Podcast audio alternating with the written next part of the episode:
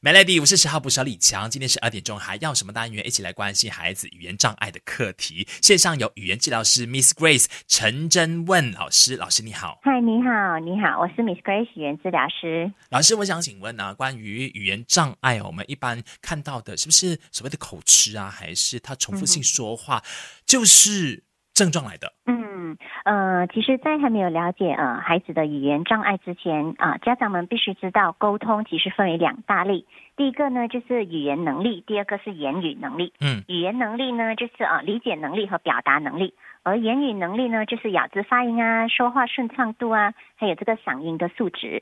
所以呢，呃，这个口吃呢是啊，在这个说话顺畅度那个范围内。明白，那就是说，如果孩子的年纪很小，他语言能力还不强的时候，我们不能够用它来做一个标准，说孩子就是有状况了。比如说几岁的时候，他还在学习说话，大概三岁之前，你就不能够乱乱下定论了。对对，因为有两种状况，一个是正常的言语不流利，呃，另外一个是我们诊断的口吃，所以有特定的指标。OK，这个关于指标的部分，可以请老师稍微的提一提吗？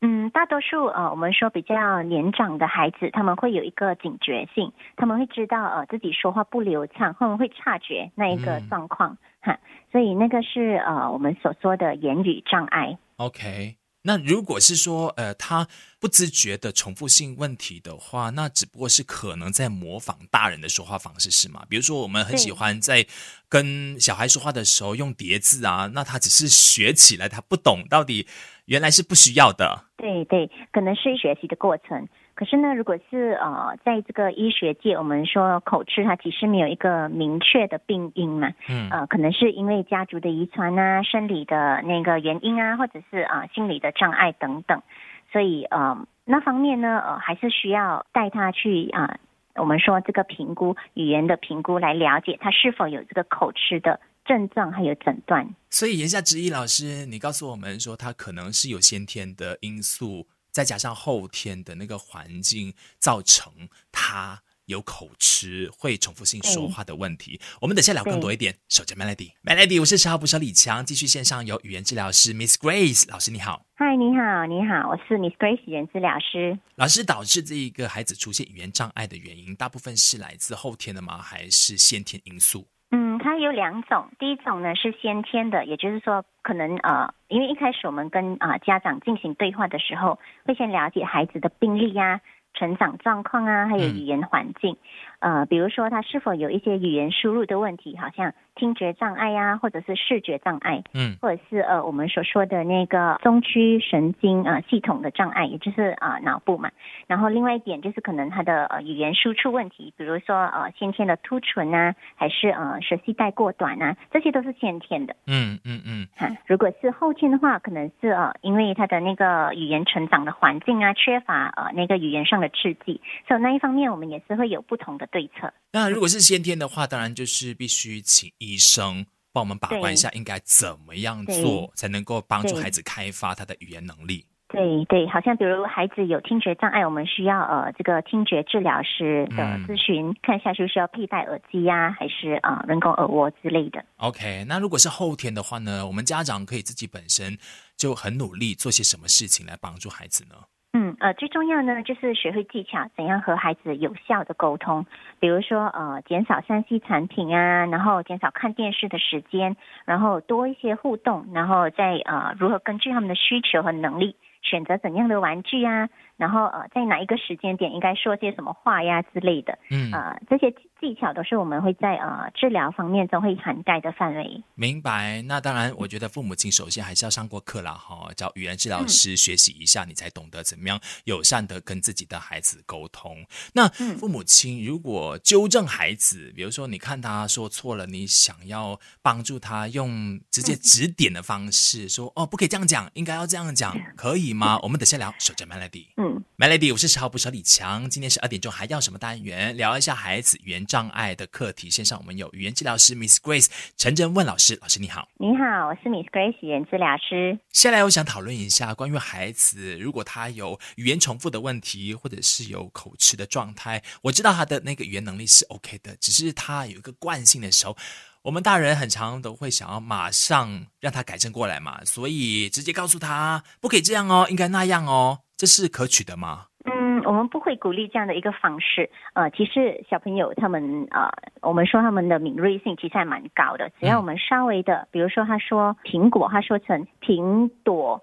那么我们可以直接说哦，你说苹果，所以呢，我们会直接给他一个正确的模范，然后呢，他可以从中吸取那一个呃苹果是怎么发音的。嗯嗯嗯嗯，其实很多时候啊，父母亲就是孩子的榜样嘛。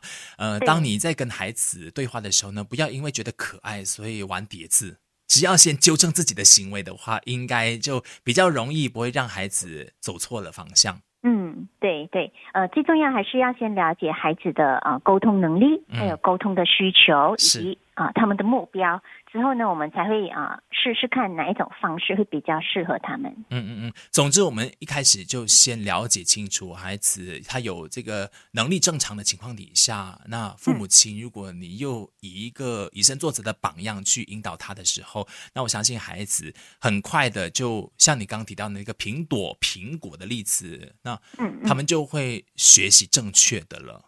对对。好啊，那我们等下继续聊更多一点哈。守着 Melody。Melody，我是十号捕蛇李强，继续线上有语言治疗师 Miss Grace。嗨，你好，李强，我是 Miss Grace 语言治疗师。家长其实可以从哪些症状来断定孩子的语言发展是迟缓的？嗯，其实呢，呃，家长可以多花点时间了解这个语言的里程碑，嗯，然后呢，再呃观察孩子的说话方式。啊，其实语言里程碑就是当孩子啊步入一个年龄层时，他应该要掌握的一些沟通能力啊。有了里程碑呢，家长就更加能密切的关注孩子真正的沟通能力。比如说啊，可能呃三岁的时候啊，要开始听懂两个步骤啊。然后开始说啊句子短句来啊做出要求，嗯嗯，所以那一方面，如果啊孩子的沟通能力还没有在里程碑的范围内啊，最好的处理方式还是啊马上咨询我们这个语言治疗师，然后啊进行语言的评估。有一个基本的说法是一岁他要能够说出单字，然后两岁是两个字，三岁三个字，这样子。就是循序渐进的时候，你看他有在这个里程碑里，你就不用担心了。是作为一个参考。嗯，OK，那需要看到的是，如果三岁他还是没有办法说出比较多的字眼的时候，就是要有专业人士的介入了吗？嗯嗯，绝对不要等待，因为很多时候当小朋友错过那个呃学习语言的黄金时期，嗯呃之后如果要再呃追回那个进度，可能会稍微难一些。嗯嗯嗯，但是也不是完全不可能啦，哈。嗯，只是要多花一点时间。OK，OK，心力要更多一些，那我们就要及早的发现问题，才能够应对问题。好，等下我们再聊一下关于一些特殊的孩子哦，像自闭症啊，还是唐氏综合症，还是这个脑性麻痹症的孩子，要怎么样引导他学会表达自己呢？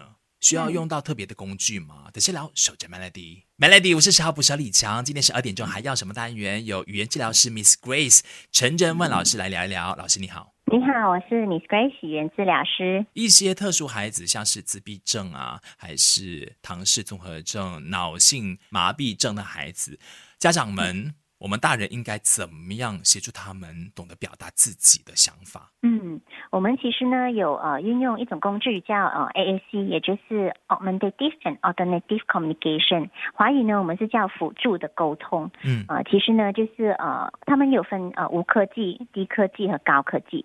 呃，无科技呢就是好像比如说呃我们会运用自然口语啊、手势啊啊，或者是呃一些非语言的呃交流方式。来帮助他们分享信息，也就是说，可能呃，这个唐氏综合征的小朋友，可能他们的口腔呃肌肉发展没那么完善，可能他们会有一些困难去表达特定的声音。嗯，可能我们那时候需要呃介入这个呃 AAC，然后呢，让他们呃学会有一个我们制造一个管道，让他去发表他的那个想法。就是 body language 的意思吗？哈，对 body language，有的时候我们会用图片，或者是用一些呃 iPad 啊 download 的那个啊下载的软件。明白。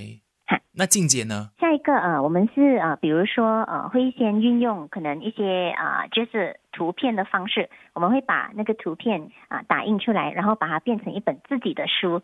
所以呢，就是不同的书本，它会有不同的那个需求。所以当他可能要一样东西的时候，他会拿那个图片，然后交给别人。哦，所以我们还是把焦点放在他没有办法好好说，那我们就用他的肢体来对展现。对对，可是也是要根据孩子的那个需求，因为就算是两位啊同时被诊断自闭症的小朋友，嗯他们也是有不同的那个不同程度的需求，嗯对对嗯，就是以个案来做一个安排就对了。对对，好的，今天非常感谢语言治疗师 Miss Grace，让我们略略了解了一下应该如何跟语言障碍的孩子沟通，然后也去察觉一下自己孩子到底有没有语言迟缓的问题。谢谢老师你的分享。好，不客气，谢谢李强。